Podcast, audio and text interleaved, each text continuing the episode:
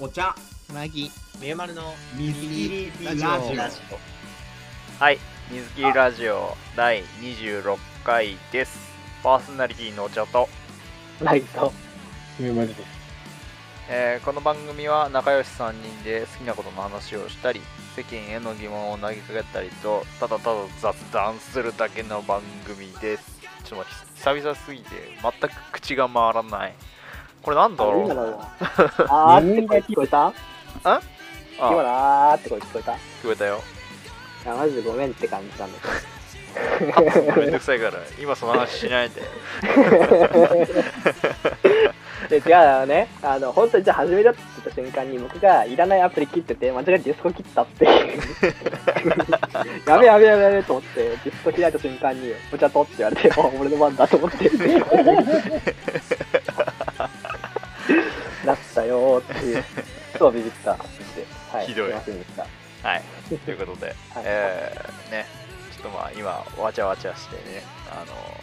25回がなんか幻になりそうだったけど、なんとかなったっていう、はい、なってんのかな。わかんまだデータが損傷を受けてるかもしれない。あーもしかしたらもうね、25回、本当に幻になってる可能性が、わわけわからん MP3 の BGM になってるかもしれないけど 途中からそのまま上げてもいいと思うよ。ノー編集で、MP3 チューブでやる。うん、ちょっと上げてくわ。はい。はい、ということで、えー、っと、まあ、26回はもう7月にもなっていると思うので、えー上半期いい曲サミット 上半期全く水切りラジオは更新しなかったですが、えー、いい曲サミットをやろうかなという。はい。ということで頑張り、ます。えー早速やっていきますそれでは、えー今回も、えーやっていきましょう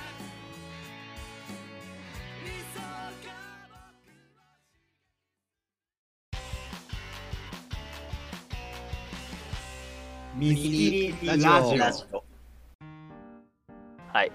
ということで、えー、いい曲サミットやったから、なうんえー去年はやったから今年もやろうっていうノリのやつです。イェイ。うん。はい。やるぞ、やるぞ、やるぞ。やるぞ。やるぞ。はい、はい。じゃあ誰から行く？誰から行くんだ？じゃあ俺から言っとこうか。はいはい。ということで、はい。いや、本当はちょっとね、上半期だから、ちょっと1月、2月、3月ぐらいのね、曲から引っ張っていきたいなぁと思ってたんだけど、早速、えー6月20、えーよん？3日か、23日発売の、えー曲からちょっと出したいと思います。はい。ということで、えー僕の1曲目は、えー小林愛香さんで、えーグラデーションコレグラデーションコレクションから、えーハートエッグソルジャーです。はい。はい。知らない。でえーっとね、まあ、まずそのグラデーションコレクション自体がめちゃくちゃ最近、まあ、今収録時としては最近のアルバムなんで、まあ、知らないだろうなっていうのと小林愛香さんサブスクないのでそうみんなね買。ってねっていう。そうね。いやマジでこのご時世さこのサブスクがないっていうのがこうデメリットにこうなりつつあるよね、まあ、またその話は別で別会でやろ はい。うということで。初手からうん。初手からこう脱線しそうになったもんねうん。でえっ、とまあ全部で13曲でえっ、と今アルバあえっ、とツアーファーストライブツアーを回ってるんだけどそのアルバム出る前に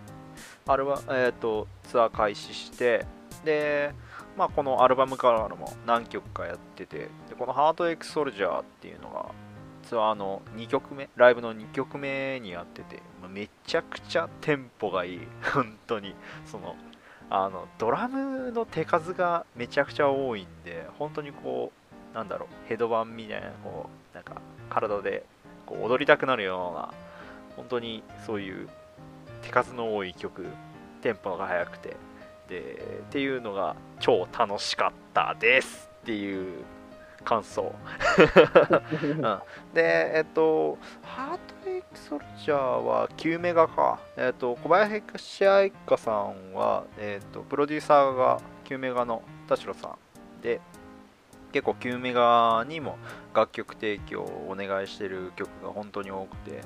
でも本当にハートエクソルジャーがもうゴリゴリ全部9メガにお願いしてるっていう曲なんで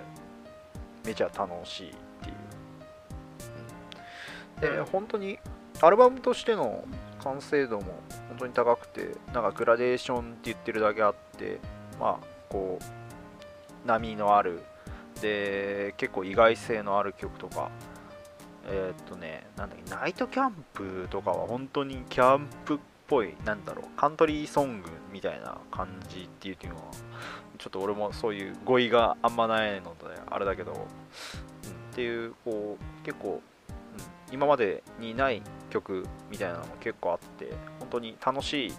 えーわーテンション上がるっていう曲だけじゃないぞっていうのが本当に見え隠れするいいアルバムでした。はい、ということで本当にアルバム通して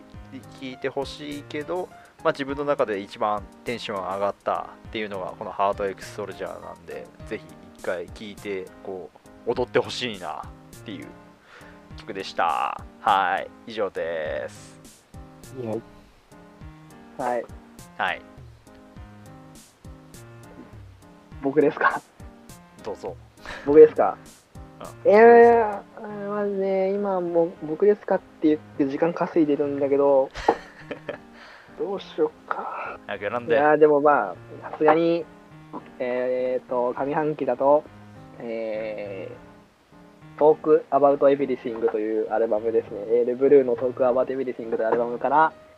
えーマイサスティナーですね。もう、はい。これ多分、本当に4月に、4月に出て、本当に多分ずーっとね、もう一番聴いてる気がする。なんか、なんだろう、僕こういう曲好きだじゃん。好きじゃん、こういう曲。うん。うん。絶対好きじゃん、僕。なんかその、音の遊び方もそうなんだけど、この言葉数がパーって詰まってて、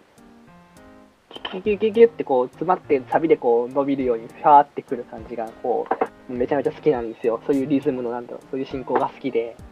なんかそれのもう、それを永遠にやり、もう4分間やり続けてるみたいな曲だから、なんかもう好きが詰まってるというか、もう開始から最後まで本当にずっと好きで、なんかこう途中でさ、こう、三拍子になったりとかさ、するその気持ち悪いこととかもあるしさ、なんかそういう、なんていうのも、全部好きなのね。もうこの曲についてはなんか、なんだろう、歌詞もさ、こう、青春感あってさ、この、まあ、Q っていう16人の女の女の子たちが、Q っていうか、まあエルブルっていう16人の女の子たちが、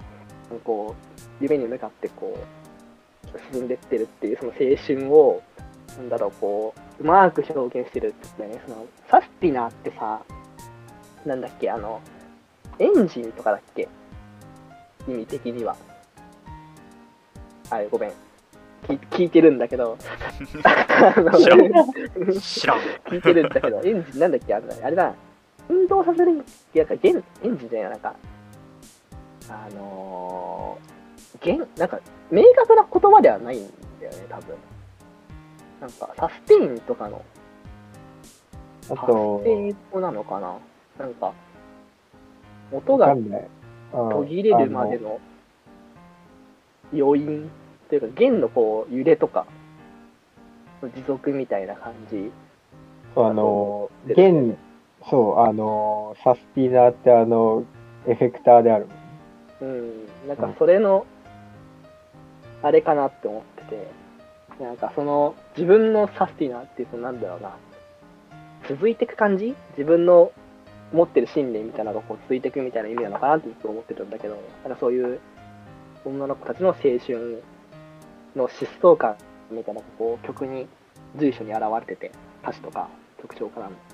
なんか聞いててすごい気持ちいいというか、なんかこう、若返るというか、なんかそういうのが聞いてていいなっていうふうに思ってるので、もうこれ一生言ってると思うけどな、僕多分これはもう今年一聴く曲になるんだろうなと思っています。はい。はいうんはい。終わりですか？終わり。終わりだお茶よさん、お茶さん聞いてない？あのアルバム。俺あのアルバム聞いてないああ、じゃアイサスティな聞いてない。もう聞いてない。がっつりはなんかちょろっと聞いたぐらいこんだけ僕が、あの 僕がもう、ほぼ毎日のように言ってる、マジでツイートしてる曲を聞いてない。いやごめんって聞く聞くうんここに出た曲はちゃんと聞くからあ。ちゃんと、ちゃんとマイサスティナーから聞いちゃダメだよ。その、あの、一個前にも僕がい大好きな曲があるんで。わかったちゃんとアルバム通して 聞くから。うん。許して。嫌なの？嫌がらせなのかなと思っちゃった。らちょっと聞いてないな。違う違う違う別に。そんな。怒ってんのかなと思って。こんだけ毎日のようにツイートしてんのに、なんか怒ってんのかなって嫌いになっちゃったのかなと思って。ごめん。心配な。普通に聞いてなかった。はい。はい。了解です。聞いときます。はいえっと、じゃあ、サクッと、あの、いっちゃいます。これ、あの、上山あまねの火打ち石っていう曲なんだけど、上山あまね知ってますか、知らない。神様クラブとかやってる、あのね、うがカタカナで山が漢字であまねがひらがなの人なんだけど、上山あまねって hyperpop っていう、あの、エイジークックとかが多分有名、あの、あれ、なんだっけ、新エヴァンゲリオンのさ、あの、曲、あの、宇多田ヒカルの、あれを、あれ確かプロデュースしたのエイジークックだったと思うんだけど、うん。そう、そのエイジークックとかがやってるジャンル、 hyperpop っていうジャンルに多分入るんですけど、ヒューチー氏自体が、こう、曲自体は前からあって、まあ、サブスクとかで解禁されたのが今年なんで、まあ、一応今年なんです。今年ということで、えー選ばせていただいたんですが、まあ、宇山あまねさんの曲はね、まあ、とにかくなんだろう、もう、本当に世界観がね、なんかこう、例えば聞きながら道、普通に街中歩いてても、なんかね、もう全く別の、全く別の自然法則の中で生きてるかのような気分になれる、こう、音なので、あのー超、しかも、このヒューチーシって曲がね、僕めちゃくちゃ好きで、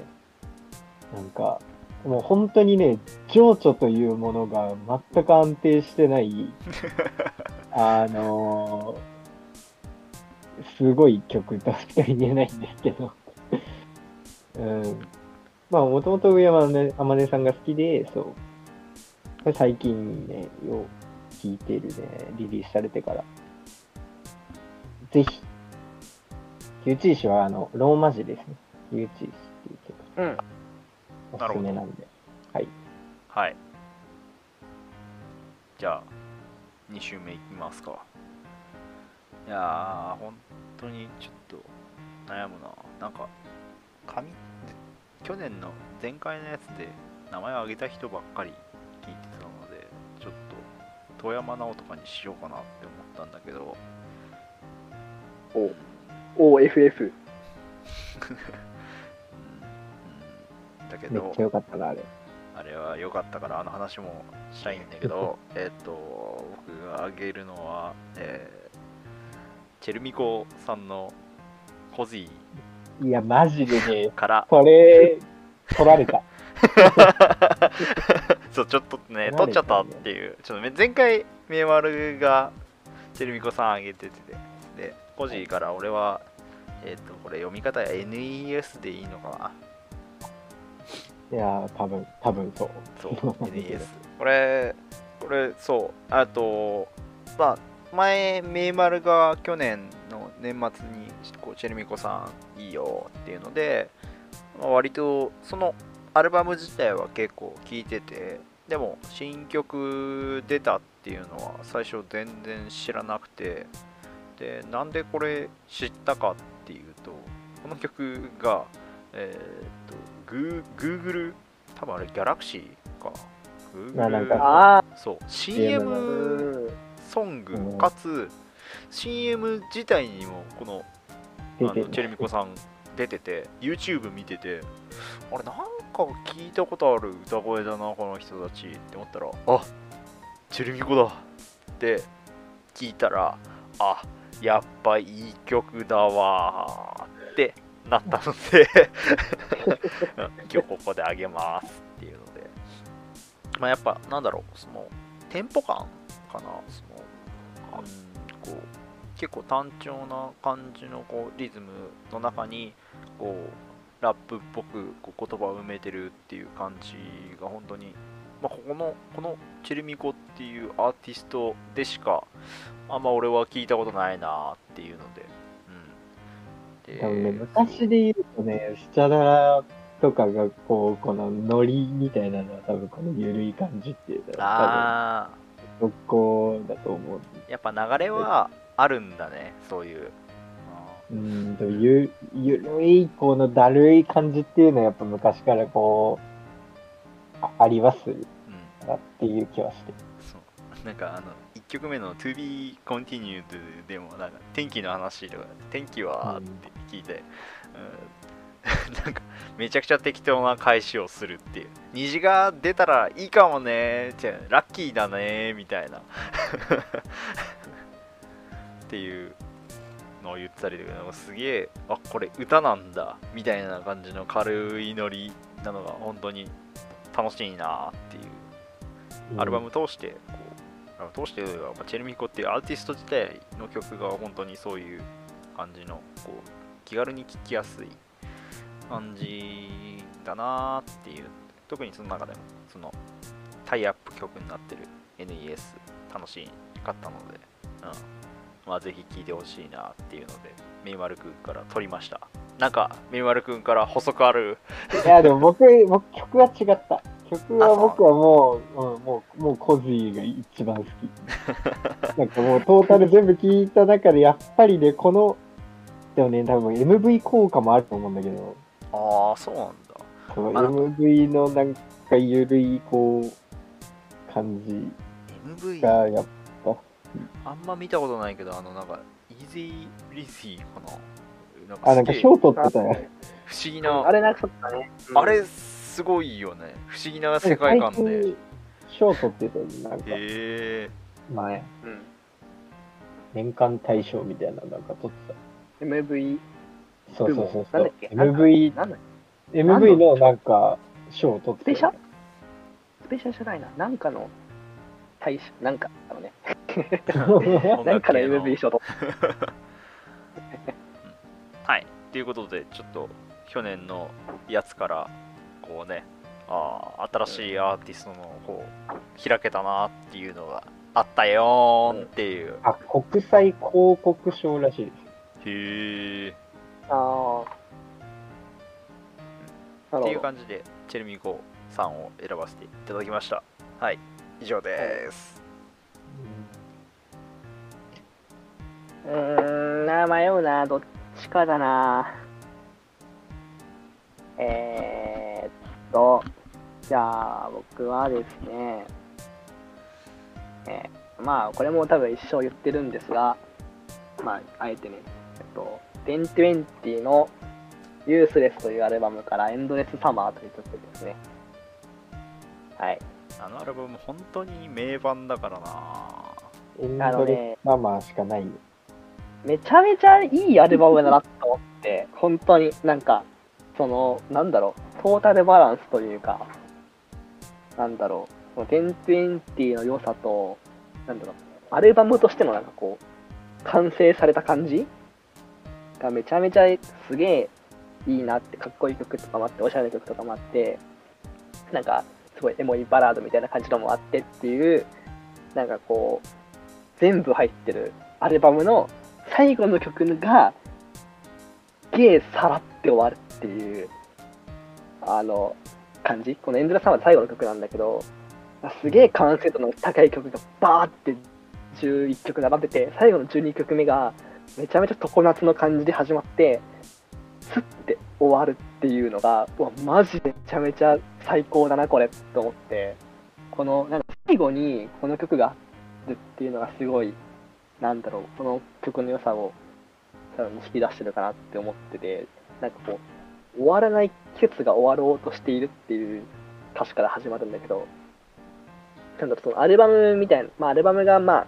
それを例えてるかちょっとわかんないけど、なのある意味その、アルバムの終わりに対して、終わらない季節が終わろうとしているっていう風に始まって、なんかこう、名残惜しそうにしてんのかなって思うんだけど、めちゃめちゃ曲が短くて、スッて終わるっていう、もう、なんだろう、そのずるさで、なんか全部持ってってるかなっていう。まあメロディーもすごい気持ちいいんだけど、なんか、僕は、なまあなんだろう、他にも印象的な曲はあるんだけど、なんだろう、この曲、このアルバムの最後にあることのなんか意味を考えたときに、なんか、まあ一番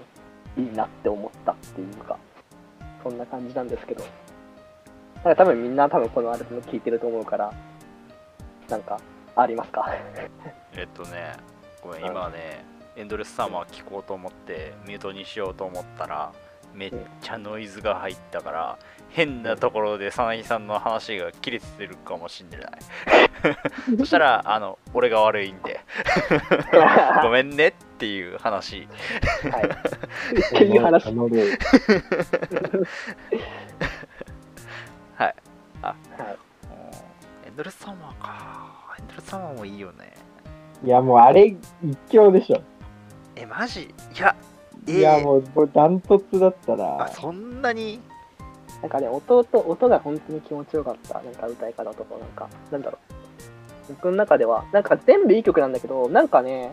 なんか心に一番残ったなって思った。えー俺フラッシュバックかユースレスシンフォニーだまあ、フラッシュバックとはいいよね。あの、まあ、なんだろう、今までなかったっていうか、ラップみたいなのがね。すごいあって。ニュースのシンフォニーは単純にいい曲。で。単純にいい曲。シンフォニーいい曲じゃん。単純にいい曲。単純にいい曲、うん。なうん。なんで俺最初これを最後に持ってこないんだぐらいな感じで思ってこ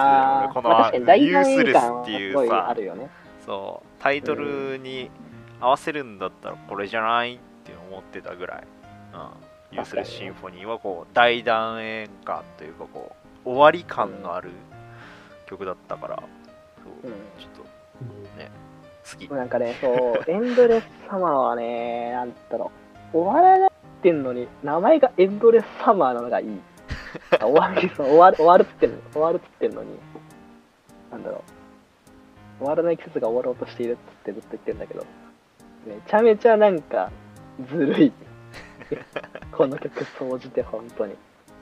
うん。なんか、なんかまあ、エンドレスサマーから聴いてほしいっていうわけじゃない、僕はなくて、なんだ、このアルバムを通して、本当にマジで名盤だから、このユースレスってアルバムを聴いてほしくて、ただ、なんかその最後にあるこの曲も、なんかちょっと注目して聴いてほしいなっていう意図、うん、かなはい。マジでいいアルバム。いいアルバム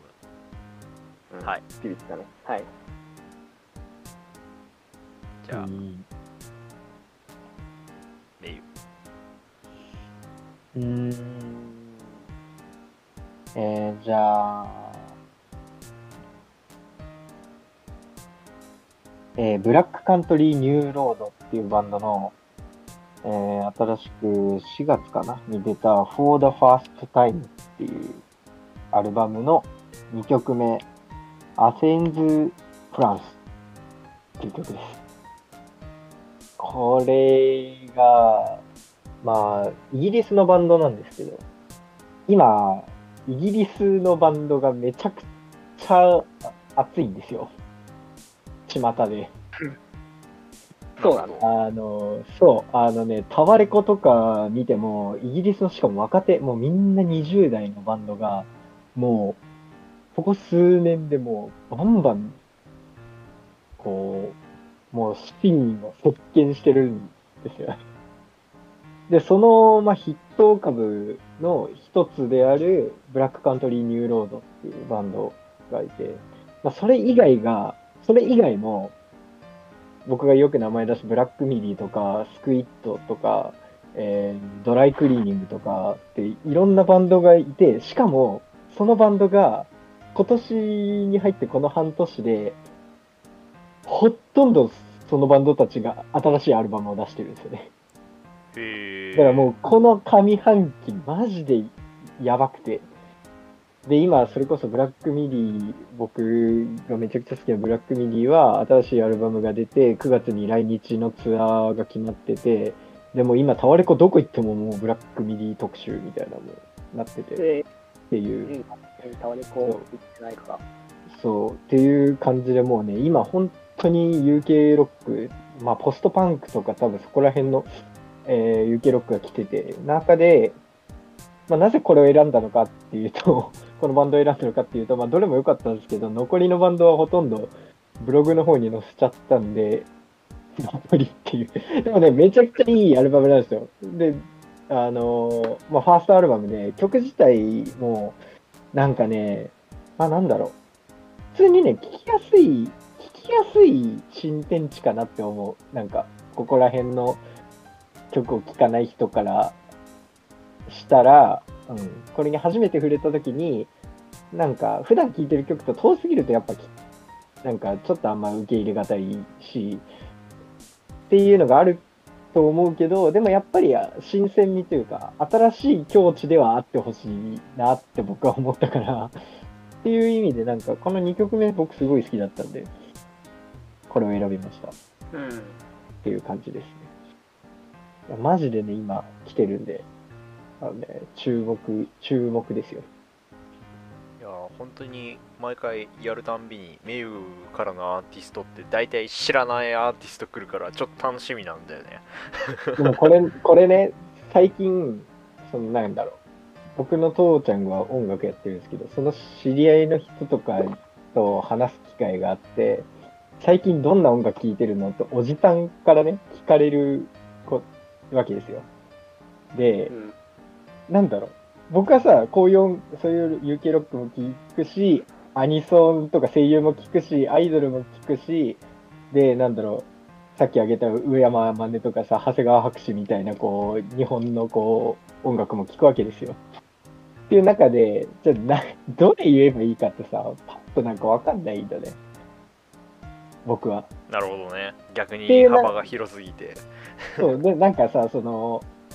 そこでアニソンを出すのは多分正解ではないのよ。なんか、だって通じないから、その聞いてないっていう、ただ単に。だから、え、でも何言ったらいいんだろうって、こう、もごもごしてた時に、あ、でも最近なんかイギリスのバンド好きなんでしょって、こう、助け舟を出してくれて、なんか、ああ、でも好きですって言って、ここら辺のバンドの話をしたらめちゃくちゃ話があって、やっぱね、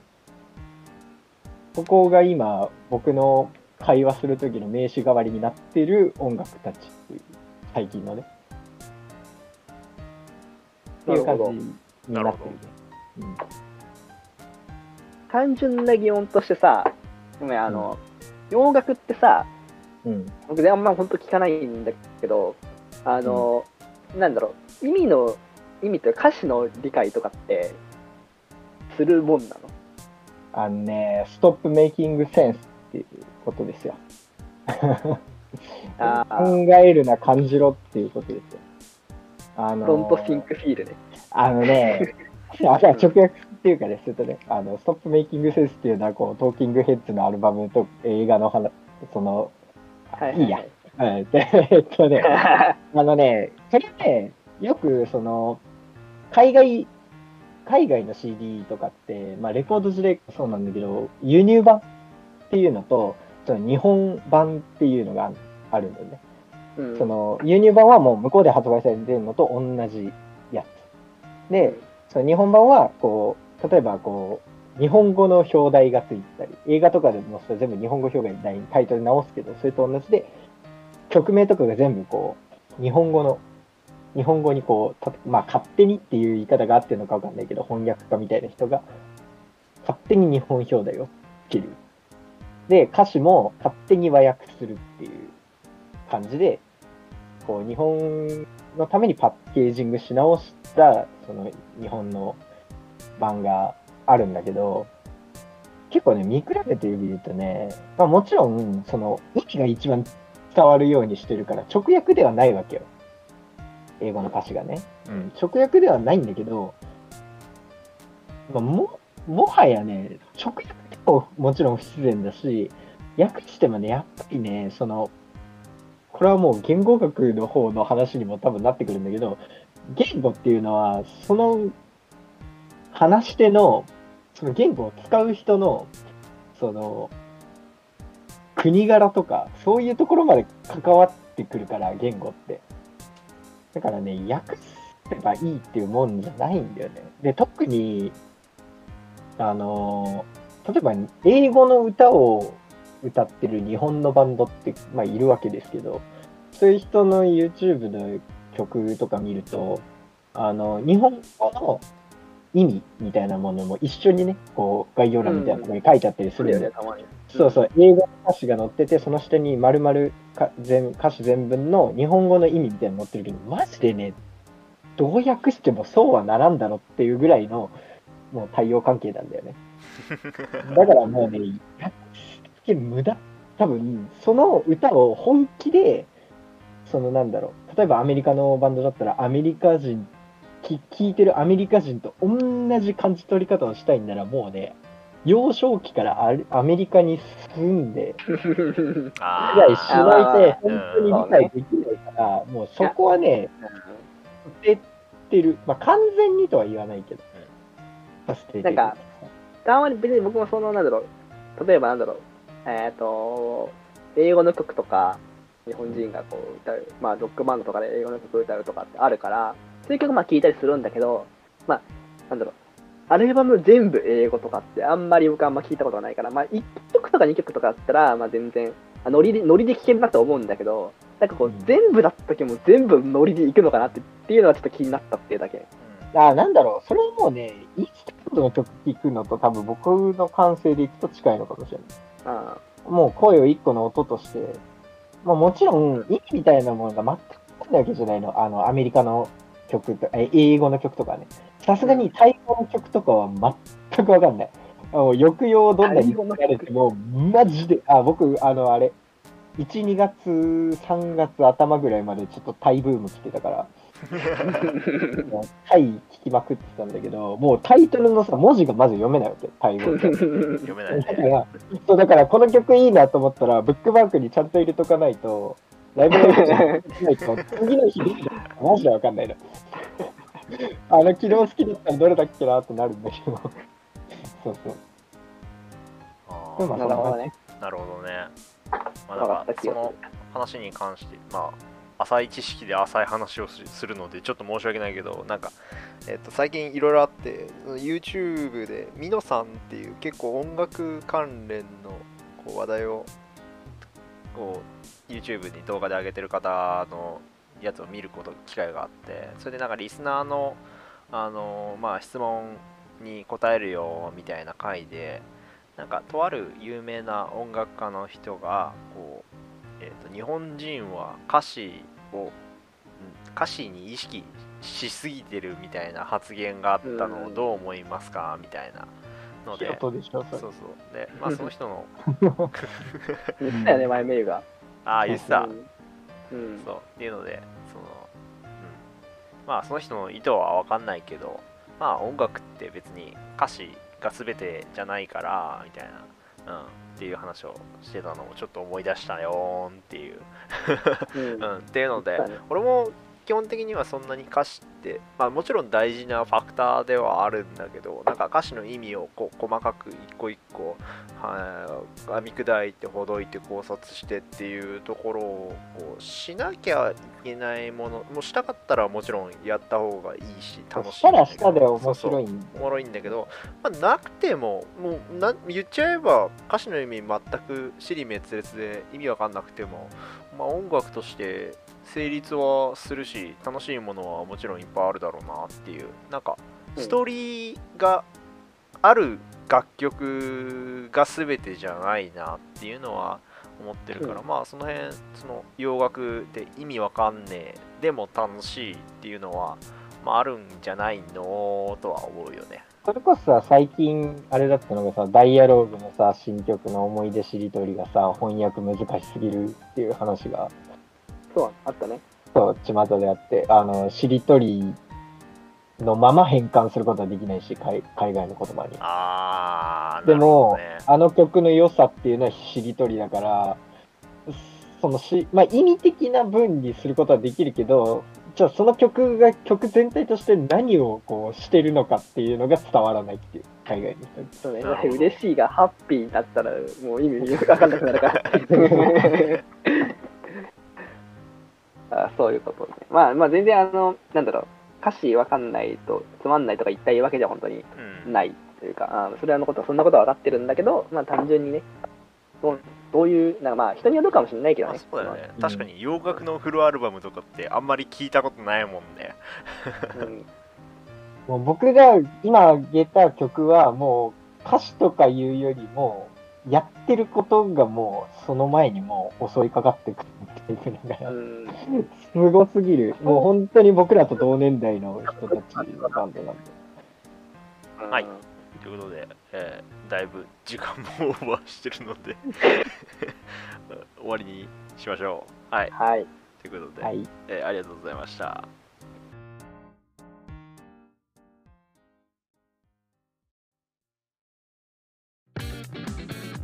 ミスキリラジオ。君が信じてくれるならどんな夢でも未来から消えることのない小さな希望を歌うんだはい水切りラジオ第26回でした、えーこの番組ではリスナーさんからのお便りをお待ちしております。番組へのご意見ご感想を僕たち3人に話してほしい、えー話題やお悩み相談など大募集しております。まあ皆さんのね、えーなんだ上半期2021年上半期いい曲をよかったら教えてください。はい、えーまた、えーオープニングエンディングは僕の友達のバンドハイドロックスさんからお借りしているのでぜひそちらもチェックしてみてください。はい。ということで26回一曲サミットでした。はい。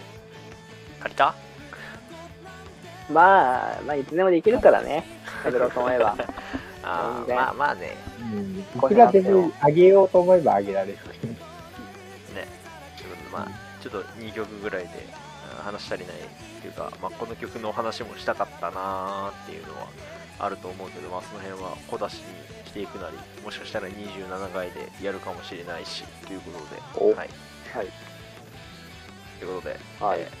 長いので終わりにします、はい。はい、お相手はお茶とはい、きっと。そうなりました。それではまた